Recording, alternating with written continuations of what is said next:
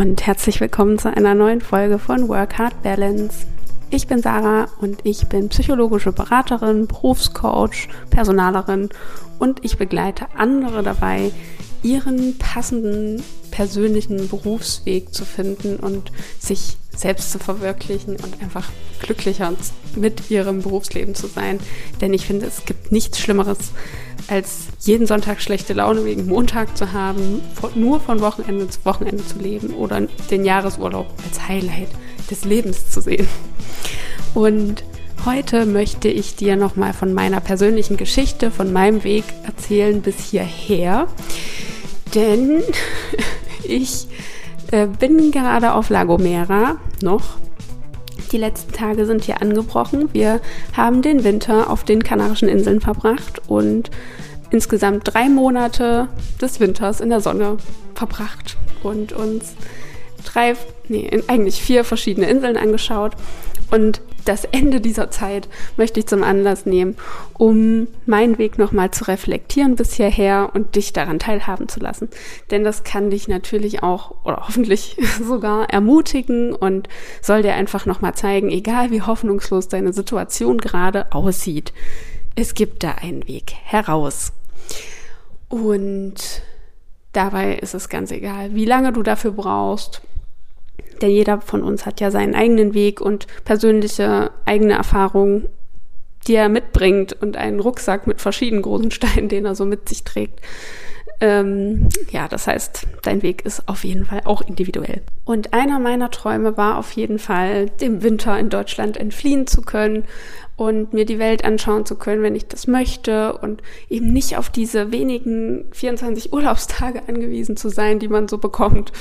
Und das habe ich jetzt mir hiermit ermöglicht und das ist nochmal ein ganz krasses, cooles Gefühl, was ich da zurzeit habe. Und ich hätte zugegebenermaßen auch nicht gedacht, dass es am Ende doch so schnell geht, dass ich das realisieren kann. Und es hat sich auf jeden Fall auch gezeigt, dass es das Richtige für mich ist.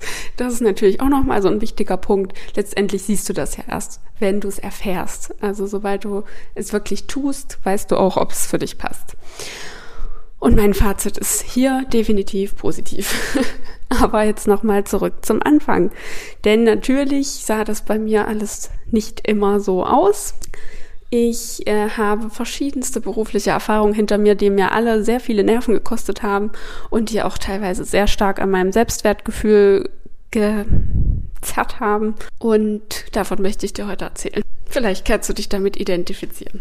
Wenn du mir schon eine Weile folgst oder hier auch beim Podcast schon eine Weile dabei bist, hast du vielleicht schon gehört, dass ich eigentlich eher ein sicherheitsbedachter Mensch war, eben aufgrund meiner familiären Verhältnisse und den Erfahrungen, die ich in meiner Kindheit gemacht habe, das, was mir vorgelebt wurde, da war Sicherheit eben ein großer, ein großer Punkt, den wir alle für uns präferiert haben. Und ich habe dementsprechend meine Entscheidung getroffen, auch im Berufsleben, also meine Berufswahl und die Jobs, die ich angenommen habe. Das war eigentlich so der, der große Ausgangspunkt für alles. Und während der Schulzeit hatte ich natürlich auch schon Berufswünsche, aber es war alles nicht sehr koordiniert und vor allem auch so krass beeinflusst durch meine Familie. Also ich wollte ursprünglich eigentlich in die Gastronomie gehen, eben aufgrund der Tatsache, dass meine Eltern in der Gastronomie tätig sind, Schrägstrich waren. Und deshalb dachte ich mir, gut, das macht Spaß, das mache ich auch. Äh, Im Nachhinein, also ich hatte jetzt bisher nichts weiter mit Gastronomie zu tun, um da mal zu spoilern diesen kurzen Exkurs wollte ich nur erzählen, damit du auch nochmal merkst, wie krass deine Ansichten eben auch durch deine Kindheit, durch deine Familie geprägt werden. Und zwar in jeder Hinsicht. Und das ist auch einfach normal. Aber wir können dann ab irgendeinem Punkt uns mal damit auseinandersetzen und uns das bewusst machen und dann überlegen, ist das wirklich das, was ich gerne möchte in meinem Leben? So, das heißt, ich habe den sicheren Weg gewählt und habe, naja, BWL studiert. Business Administration.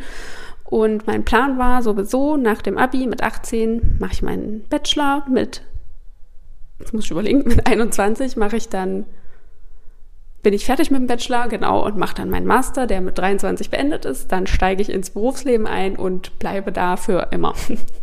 Das war mein Plan.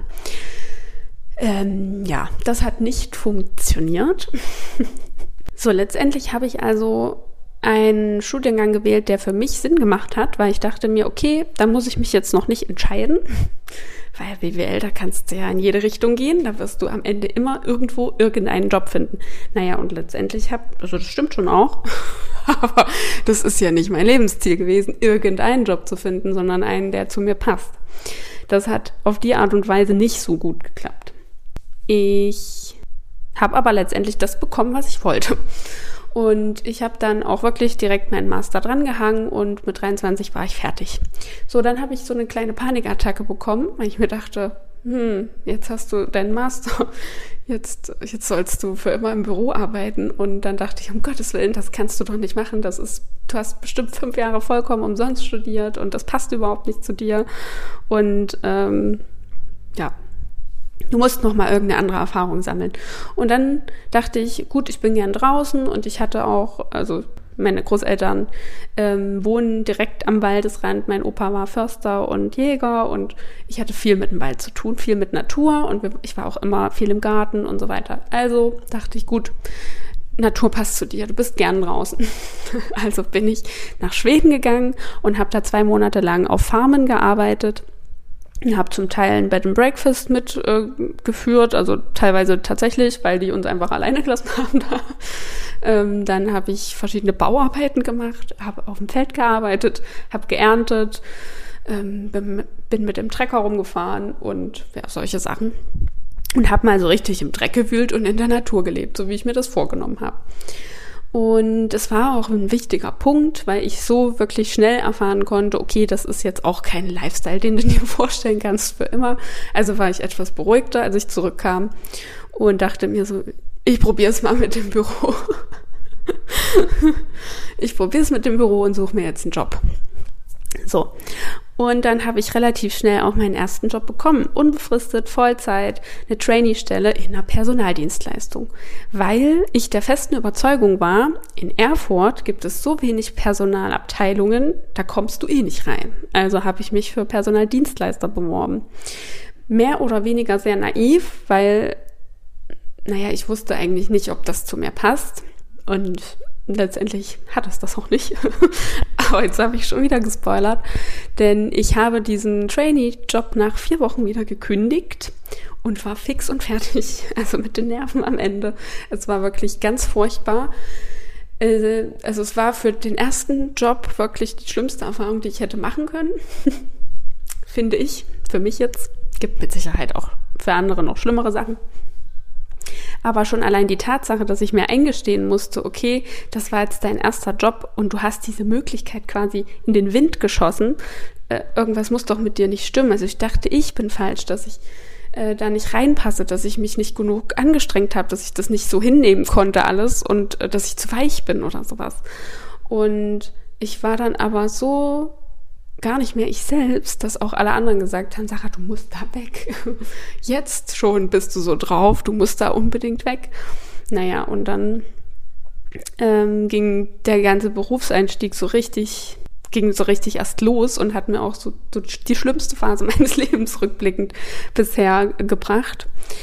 Ich habe mich natürlich weiter beworben, warum auch immer, weiter in Personaldienstleistungen, weil ich für mich festgelegt habe, okay, ähm, pendeln möchtest du ja nicht und dann somit hast du ja nur einen eingeschränkten Kreis für verschiedene Joboptionen. Also guckst du weiter an der Personaldienstleistung. Ich weiß, man kann nur mit dem Kopf schütteln, aber naja. So, und da das nicht so schnell geklappt hat, da wieder reinzukommen, weil alle anderen Menschen auf dieser Welt wahrscheinlich gesehen haben, okay, die äh, Frau Strauß passt da irgendwie überhaupt nicht rein. nur hat es mir halt keiner gesagt und ich selbst habe es einfach nicht gecheckt, habe ich mich da fleißig weiter beworben. Ich habe keine Ahnung, wie viele hundert Bewerbungen geschrieben. Ich hatte auch bestimmt hundert verschiedene Vorstellungsgespräche oder ich wurde einfach ignoriert, das kam auch vor. Und damit ich halt in der Zeit überleben konnte und einfach überhaupt Geld verdiene und einfach auch etwas tue, weil das ist für mich auch einfach das Schlimmste, nichts zu tun, ähm, habe ich äh, im Verkauf angefangen, weil ich da relativ schnell dann einfach einen Job bekommen habe. Und dann habe ich Schmuck verkauft. Also auch hochwertigen Schmuck. Das war an sich hat das eine Zeit lang auch Spaß gemacht, mit dem Kundenkontakt und da mit dem schönen Schmuck zu arbeiten. Das war schon okay. Ich dachte halt, ich mache das jetzt für zwei, drei Monate und dann adios. Aber nein. Am Ende war ich über acht Monate im Verkauf und habe mich währenddessen natürlich weiter beworben und bin aber immer mehr in ein Loch gefallen, weil ja alles immer nur negativ war. Nur Absagen oder Ignoranz. Und überhaupt keine Erfolge, keine Entwicklung und ich war absolut überfordert und hilflos, weil ich nicht wusste, was ich sonst machen soll. Ich meine, mehr als bewerben konnte ich mich in dem Moment nicht. Und oftmals war es dann so, ja, wir brauchen jemanden mit mehr Berufserfahrung und das haben sie halt nicht. Und ja, aber wo soll ich es mir denn hernehmen? also das war sehr schlimm, weil ich nicht wusste, wie ich da jetzt rauskommen soll aus der Nummer, ich habe mich wirklich sehr hilflos gefühlt und bin in ein ziemliches Loch gefallen. Das war eine ziemlich schlimme Phase für mich. Ähm, naja, dadurch war die Berufs- oder die Jobsuche natürlich auch nicht unbedingt einfacher. Letztendlich habe ich einen äh, Wendepunkt erlebt durch einen sehr netten beziehungsweise sehr ehrlichen und direkten Personaler in einem Vorstellungsgespräch und ich bin immer noch sehr dankbar dafür, dass er das gemacht hat. Denn er hat mir gesagt, ja, Frau Strauß, Sie bewerben sich hier immer noch in einer Personaldienstleistung. Ich sehe Sie da leider überhaupt nicht. Also ich kann mir nicht vorstellen, dass Sie da reinpassen als Disponentin und ich denke, Sie werden damit unglücklich. Und also Sie sind sehr sympathisch und bla bla bla. Also das Ganze. Und da dachte ich so, ja, na klar, er hat vollkommen recht. Natürlich werde ich damit unglücklich. Ich habe es ja schon probiert. Also wenn ich das rückblickend so erzähle, ähm, muss ich echt mit dem Kopf schütteln, warum ich das nicht schneller gecheckt habe. Aber naja, ich dachte halt, das ist so mein einziger Weg jetzt ähm, als Einstieg Berufserfahrung zu sammeln, um dann irgendwann in die Personalabteilung zu kommen. So, nachdem er das aber gesagt hat, ist es mir wie Schuppen von den Augen gefallen und ich dachte so, ja, na klar, das haben wahrscheinlich alle anderen gesehen, dass, dass ich einfach nicht da reinpasse und demzufolge habe ich halt keinen neuen Job bekommen. Ich habe mich ja auch nur auf solche Jobs beworben. Und dann dachte ich, gut, ich hatte äh, dann auch Bewerbungen geschrieben für Personalabteilungen, aber wie gesagt, so viele gab es da auch nicht. Und pendeln wollte ich nicht, also dachte ich, gut, was gibt's denn noch in Erfurt? Wo kann ich vielleicht was lernen? Wie kann ich jetzt meine Kriterien erweitern? Und wie kann ich jetzt trotzdem irgendwas Sinnvolles machen für mich, um, um mich weiterzuentwickeln? Und so bin ich letztendlich in der Bank gelandet und habe, also den Job habe ich auch relativ schnell bekommen, das war kein Problem und dachte, cool, lernst jetzt was über Handelsgeschäfte.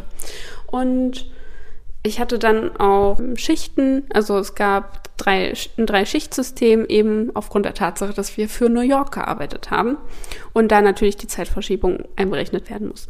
Das heißt, ich hatte auch ein neues Arbeits also Arbeitszeitmodell, was ich mal ausprobieren konnte und habe teilweise bis 22 Uhr eben für New York Handelskonten aufgesetzt und verschiedene ähm, Bearbeitungssachen da gemacht. Also es war mehr oder weniger immer wieder das Gleiche. Und ich habe jetzt nicht allzu viel über Trading gelernt, wie ich mir das vorgestellt habe. Und man konnte sich auch zusätzlich engagieren dort im Unternehmen und zum Beispiel in verschiedenen AGs mitmachen. Das wurde halt nicht bezahlt, das hättest du halt freiwillig machen können. Unter anderem eben auch auf solche Messen zu fahren und äh, Bewerber zu akquirieren. Und ich dachte, geil, hat wenigstens was mit Personal zu tun, vielleicht komme ich da rein. Aber egal, wofür ich mich zusätzlich engagieren wollte, es hieß immer nein. Es kriegt jemand, der das schon mal mitgemacht hat, der da schon länger dabei ist, der schon Ahnung davon hat. Und ich dachte mir so, was, was ist denn nur los mit dieser Arbeitswelt? Du willst was machen, aber sie lassen dich nicht. Na gut, dann habe ich da irgendwann auch resigniert und mir gesagt, gut, hat hier auch keinen Sinn. Ich lerne ja nichts dazu. Ist auch wieder nur so ein Job, um Geld zu verdienen. Also bewerbe ich mich weiter. Und dann dachte ich so, gut, wie kannst du deine Kriterien immer noch weiter ähm, verändern, erweitern, damit die Wahrscheinlichkeit, dass du endlich in deine Personalabteilung kommst, größer wird. Und dann habe ich es eingesehen und gesagt, gut, dann fahre ich eben in die nächste Stadt. Also habe ich Pendelzeiten eingeplant und da nach Jobs geguckt im Umkreis. Und ja, das hat wirklich schnell funktioniert. also, nachdem ich alle möglichen Kriterien dann nach weiß ich gar nicht, anderthalb Jahren mal äh, in Frage gestellt hatte, habe ich endlich meinen Job in der Personalabteilung ergattert, auch noch in einem richtig coolen, modernen Unternehmen und das in Thüringen und das gibt es jetzt nicht allzu oft und hatte eine verantwortungsvolle Position und konnte das machen, was ich wollte. Also es war wirklich das, was ich mir bis dahin gewünscht hatte. So mein Traumjob. Und ich dachte so, jetzt bist du endlich angekommen. Und ich habe Vollgas gegeben und dachte so, geil, das Feedback ist super, du fühlst dich wohl, alles toll. Und dann hat sich mein Muster wiederholt.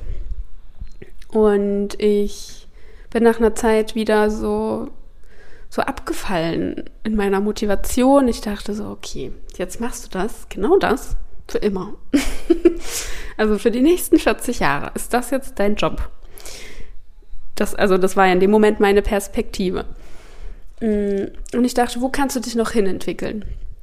Innerhalb des Unternehmens. Und letztendlich, naja, zumindest in meinem Bereich war das, waren die Optionen dann schon auch ein bisschen gedeckelt.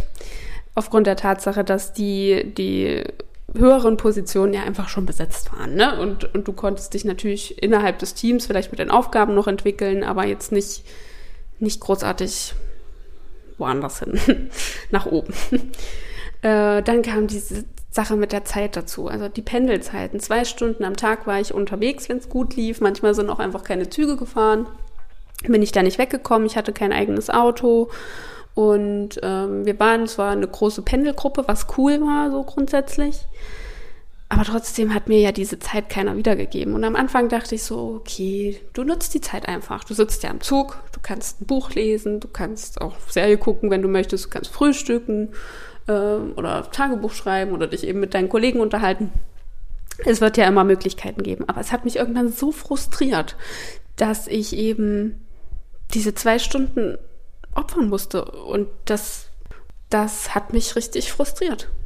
Ja, also das kann ich nicht anders sagen. Irgendwann war so der Punkt, wo ich dachte, okay, irgendwie reicht's jetzt auch, ne? Dann kamen diese Zugverspätungen noch dazu und du wolltest eigentlich auch einfach dann mal Feierabend machen und dich mit deinen Freunden treffen, halt zu Hause, logischerweise. Oder irgendwo hinfahren, Freitagabend noch und du, das war immer ein Stress.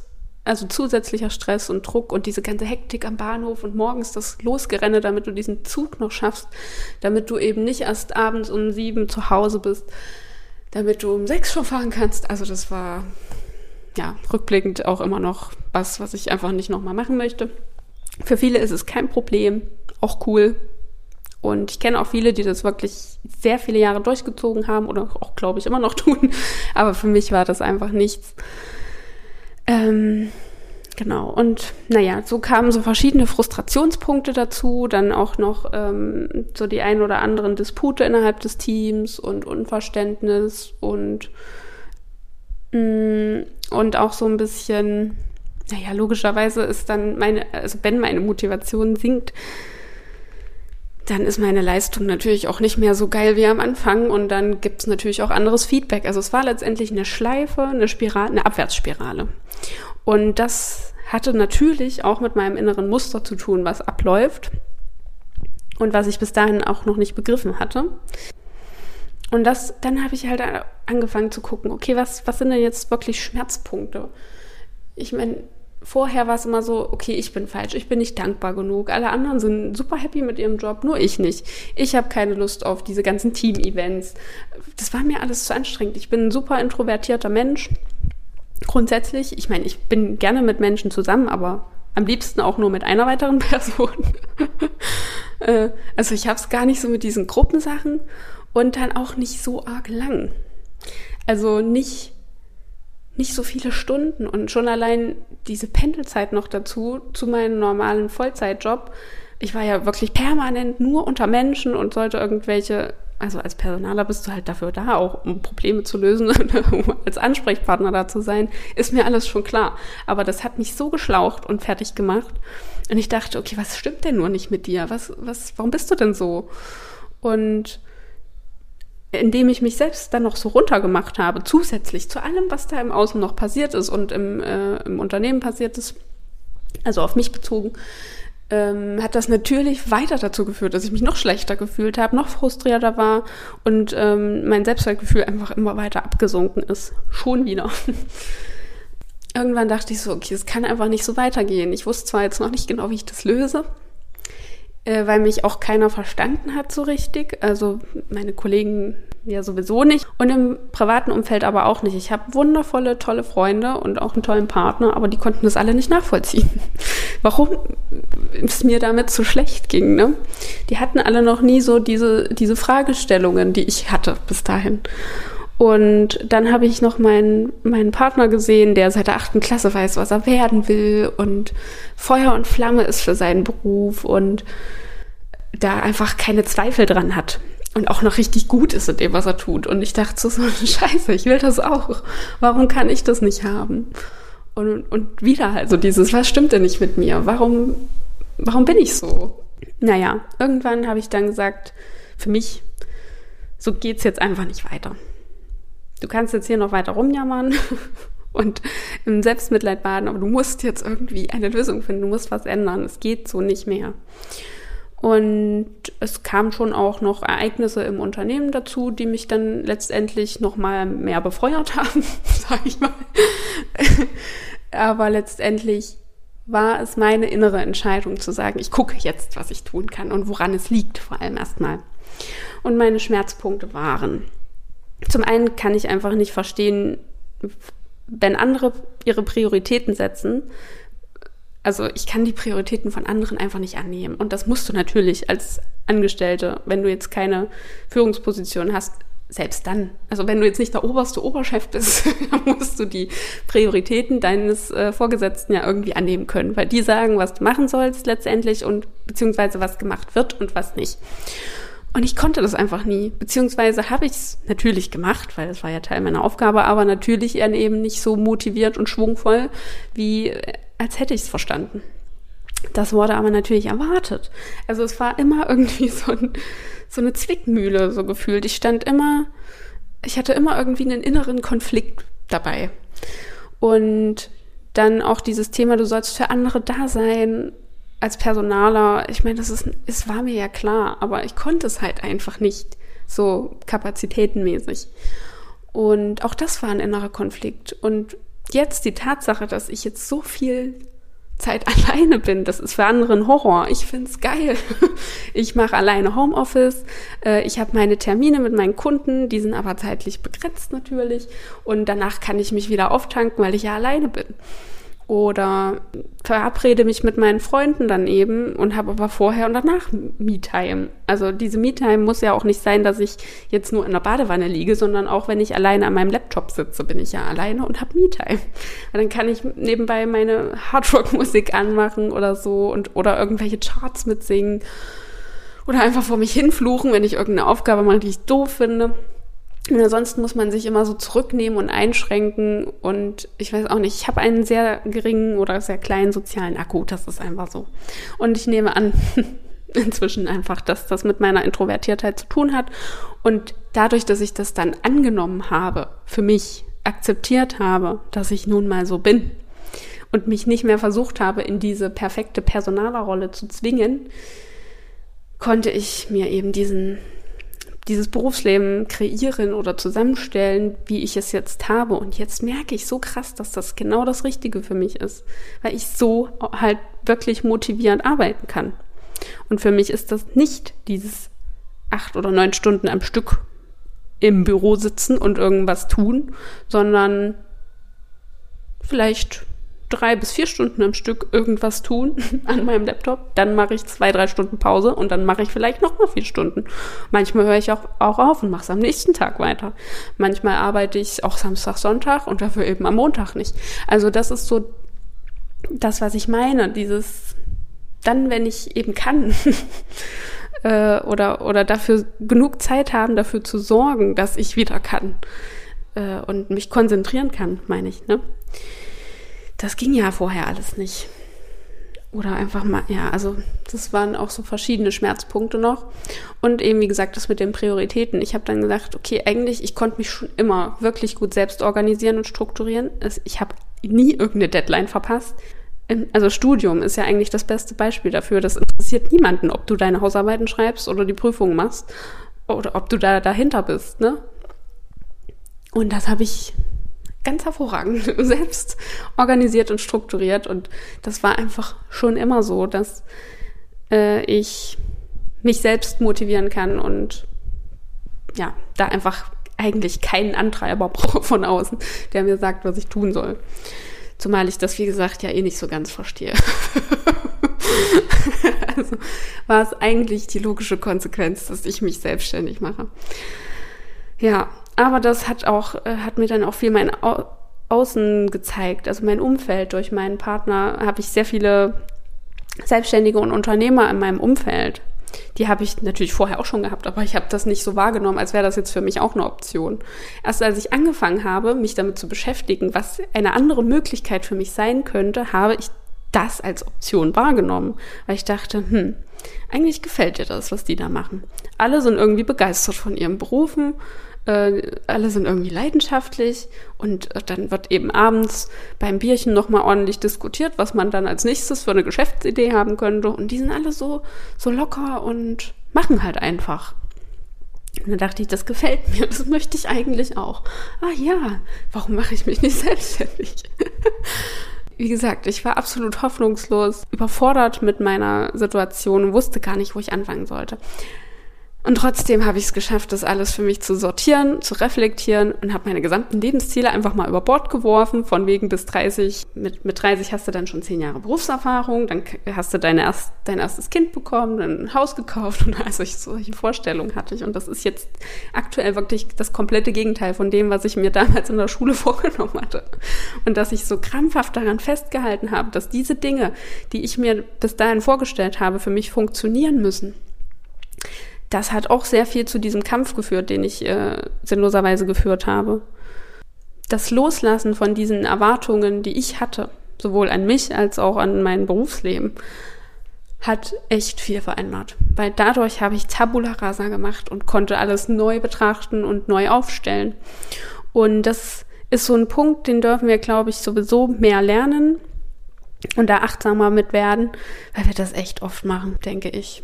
Also dieses, ich müsste jetzt doch eigentlich so oder so sein. Oder ich habe mir doch vorgenommen, das jetzt so oder so zu machen. Und dann geht man in diese, diese Abwehr von dem, was ist, was tatsächlich ist, und kämpft gegen etwas, was man gar nicht verändern kann. Und dadurch wird alles viel schlimmer, als es eigentlich sein müsste. Das heißt jetzt nicht, dass ich das überhaupt nicht mehr mache, aber wesentlich weniger. Und nicht mehr so lange.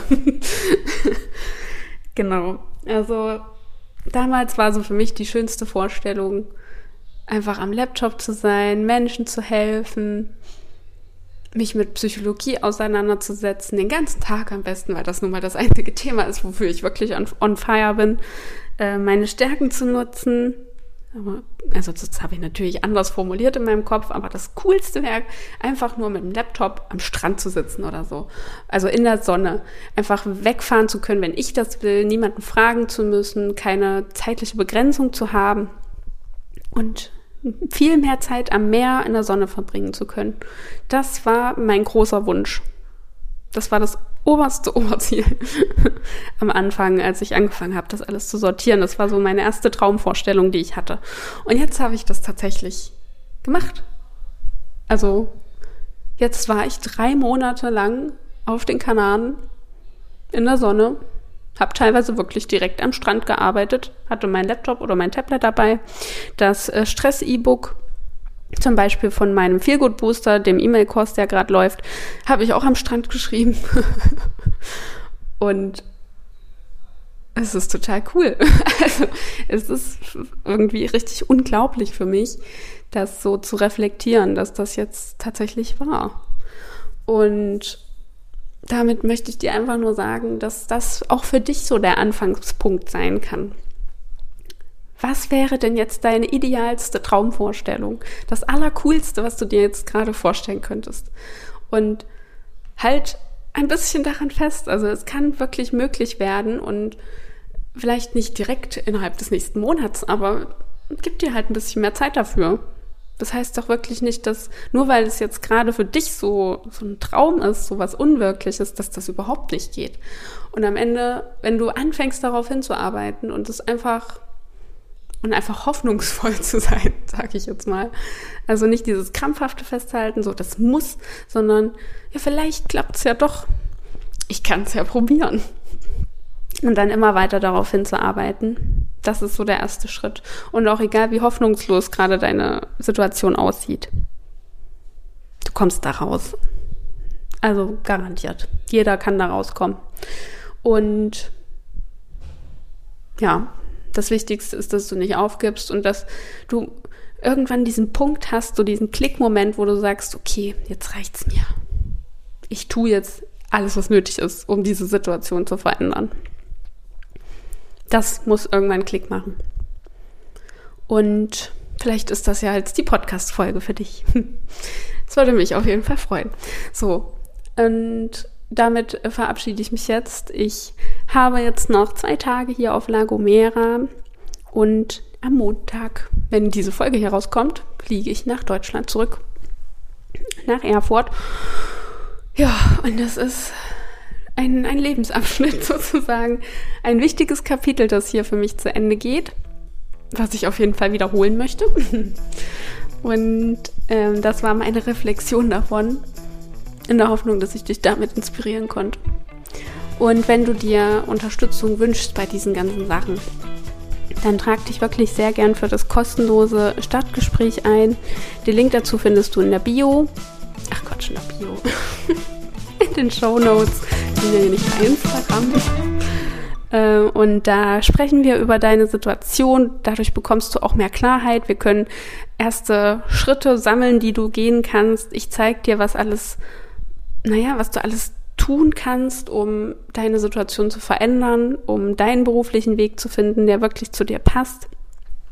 Und ja, es ist vollkommen kostenlos und unverbindlich und nutzt das auf jeden Fall super gern. Ich freue mich, wenn ich dich kennenlerne und jetzt wünsche ich dir einen guten Start und bis später.